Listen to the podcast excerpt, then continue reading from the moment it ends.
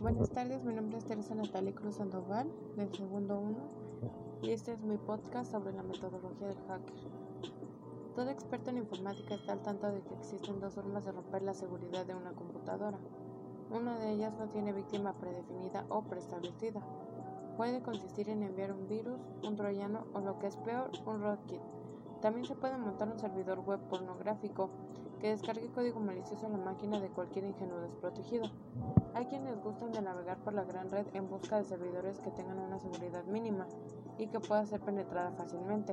Aunque esta técnica es muy usada, en realidad no es muy adecuada, como cualquier hacker elite sabe. Además, carece de sentido andar por ahí husmeando y aprovechándose de la vulnerabilidad de los sistemas ajenos.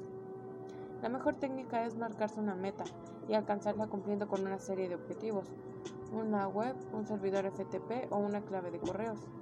Se deben enfocar todos los sentidos en un punto específico e intentar buscar los huecos de seguridad que pudieran existir antes que otros con muy buenas intenciones lo hagan.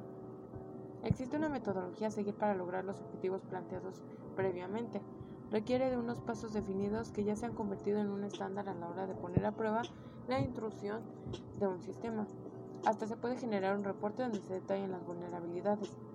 Para desarrollar cualquier tarea complicada se necesita un proceso de preparación, un orden y una metodología de trabajo. Buscar errores en servidores requiere la aportación de una gran cantidad de esfuerzo y efectuar una serie de pruebas. Saltarse estos pasos puede traducirse en pérdida de datos esenciales. Todas las actividades que se escriben a continuación tienen como finalidad principal efectuar comprobaciones de nivel de seguridad de nuestros propios servidores y no deben nunca ser usadas sin consentimiento con otras computadoras que no nos pertenezcan. Los puntos son los siguientes. 1. Una búsqueda de información. La búsqueda de información cautelosa es el primer paso antes de ponerse a experimentar. 2. Escaneo de puertos. Gracias a distintas técnicas sabremos que los puertos de un servidor se mantienen abiertos ofreciendo servicios a través de ellos. Cuantos más puertos se encuentren abiertos, más servicios ofreces y más posibilidades hay de que alguno sea vulnerable. 3. Identificación de servicios. 4. Identificación de un sistema. 5. Descubrir vulnerabilidades y verificación de acuerdo al sistema y programa encontrado. 6. Verificación de aplicaciones. 7. Comprobación del router. 8.